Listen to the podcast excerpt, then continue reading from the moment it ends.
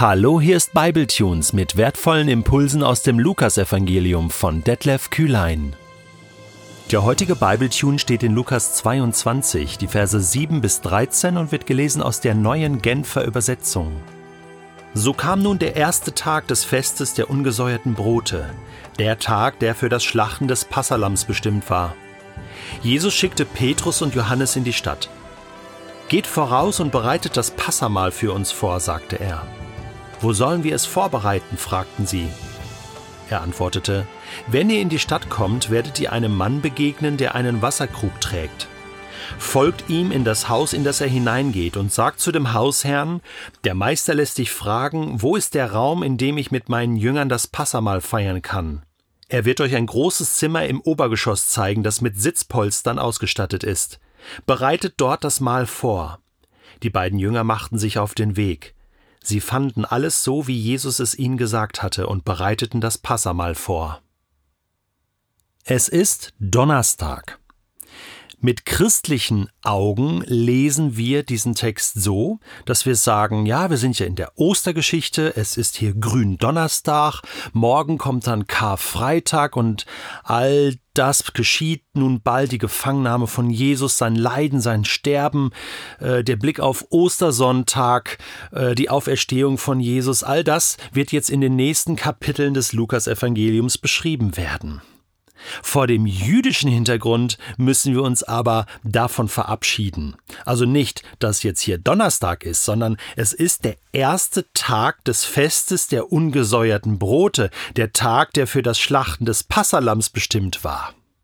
Und wir müssen uns zunächst mal in diese jüdische Geschichte hineindenken. Ich verweise hier auf eine Reihe, die ich mit meinem Freund Asaf Seevi äh, produziert habe, die jüdischen Feste äh, der Bibel und auch außerhalb der Bibel. Und dort gibt es eine Vertiefung äh, zum Thema Passa, Passafest, auch im Zusammenhang mit dem, was wir Ostern nennen und Ostern feiern. Denn das ist hier eine tiefer liegende Bedeutung und Symbolik zwischen Passa und Ostern gibt, das ist völlig klar. Ein großer Zusammenhang zwischen dem, was an Passa über Jahrtausende gefeiert wurde und dem, was Jesus jetzt an diesem Passa-Wochenende tun wird, das ist völlig klar. Gehen wir hinein in diese Geschichte. Jesus schickte Petrus und Johannes los nach Jerusalem, um dieses Passafest vorzubereiten. Jesus wollte es mit seinen Jüngern feiern. Jesus feierte es wahrscheinlich, ich habe jetzt nicht genau recherchiert, aber ich bin mir ziemlich sicher, dass er es das erste Mal und das letzte Mal zu seinen Lebzeiten hier in Jerusalem feiern wird. Normalerweise feiert man das Passafest in der Familie, mit Nachbarn. Aber ein Rabbiner feiert es auch mit seinen Jüngern, mit seinen Talmidim, so sagt man im Hebräischen. Aber das ist etwas ganz Besonderes für die Jünger. Nun, Jesus hatte in dem Sinn keine Familie. Er sagt selbst auch mal, meine Jünger, die, die auf das Wort Gottes hören und es tun, das sind meine Familie, das ist meine Familie. Deswegen hier diese tiefe Bedeutung, ich feiere das Passa mal mit meinen Freunden, mit meinen Jüngern. Sie sind meine Familie. Wir feiern es in Jerusalem. Er schickt Petrus und Johannes. Das heißt, Jesus hat das geplant. Wir tauchen jetzt mal so ein bisschen in die Logistik hier ein, in die Organisation. Also, Petrus und Johannes, das waren so die mit die engsten Jünger, die Jesus hatte. Und die schickt er los. Anscheinend wussten die vorher nichts davon. Jesus hatte das geplant. Ähm, und ich glaube, ich vermute, dass er ganz bewusst Judas außen vor lässt. Ähm, ich verweise nochmal auf den Text, den wir vorher gelesen haben. Da geht es ja um Judas und er versuchte ja eine Gelegenheit zu finden, wo er Jesus verrät. Das heißt, wo er den Ort bekannt gibt, wo Jesus sich aufhält, damit man ihn heimlich ergreifen kann, nicht in der Öffentlichkeit. Und äh, die, dieser Raum ähm, in diesem Haus und das Passamal, das ist ja der ideale Ort, um da eine Tempelwache hinzuschicken und heimlich Jesus gefangen zu nehmen. Und deswegen, glaube ich, hat Jesus vorgesorgt und Judas außen vor gelassen, der wusste nichts von dem Ort. Nur Petrus und Johannes wussten davon. Die wussten jetzt auch nicht, warum Jesus das jetzt so organisiert. Und ich glaube, das hat er sehr weise gemacht, um einfach an diesem Donnerstagabend, und wir kommen noch dazu, da wollte er Ruhe haben und Frieden haben und nochmal mit allen Jüngern, auch mit Judas, Passamal zu feiern mit seiner Familie. Das letzte Mal. Als etwas ganz Heiliges und Besonderes.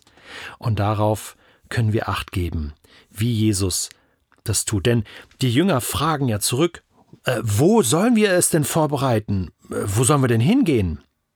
Wenn ihr in die Stadt kommt, werdet ihr einem Mann begegnen, der einen Wasserkrug trägt. Also, anscheinend äh, befinden sie sich hier am Ölberg, also außerhalb der Stadt, da wo Jesus übernachtet hat. Und vielleicht morgens beim Frühstück äh, sagt Jesus: So, pass auf, jetzt geht ihr in die Stadt rein, eben in Jerusalem, und ich möchte es in Jerusalem feiern. Ja, Jesus wird gekreuzigt werden außerhalb der Tore.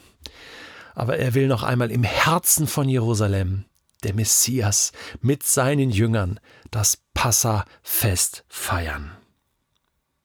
Ihr werdet einen Mann finden oder einem Mann begegnen, der einen Wasserkrug trägt. Das ist etwas Besonderes, denn normalerweise war das, sorry, ein Frauenjob. Also man kennt Frauen, die Wasserkrüge tragen. Das ist also etwas Besonderes, ähm, dass das ein Mann ist. Und anscheinend kannte Jesus diesen Mann, denn ähm, es wird hier in den Formulierungen deutlich, der Raum ist ja quasi schon da, also dieses Haus, das war bekannt. Ähm, Jesus hat das anscheinend mit dem abgesprochen, denn der war dann nicht so überrascht äh, wie die, äh, die den Esel äh, damals in Lukas 19 den Jüngern überlassen mussten. Da hatten wir schon eine ähnliche Situation. Ich glaube, der wusste davon und brauchte jetzt einfach so die Info von den Jüngern, hey, wir feiern jetzt und bereite den Raum vor. Ähm, und ähm, Sie sagen dann ja auch, der Meister lässt dich fragen, der Lehrer lässt dich fragen. Also es ist dein Lehrer, dein Meister. Wahrscheinlich stand er auch in einem Bezug zu Jesus. Sehr wahrscheinlich war es ein, ein Jünger von, von Jesus, der ihm auch nachfolgte. Und ähm, ähm, jetzt folgt ihm eben das Haus, in das er hineingeht. Er trägt einen Wasserkrug. Jetzt kann man sich fragen, wo kommt denn der her? Wo hat man denn Wasser geholt in, in Jerusalem? Da gab es ja jetzt in Jerusalem keinen Fluss oder so, der da durchfließt. Aber es gab den Teich Siloa ähm, im Südwesten der Altstadt von Jerusalem, Teich Siloa, und da hat man Wasser geholt. Und ähm, da kam der Herr, und jetzt gibt es tatsächlich Theologen, die Folgendes behaupten. Zitat aus dem Bibelkommentar von Gerhard Meyer.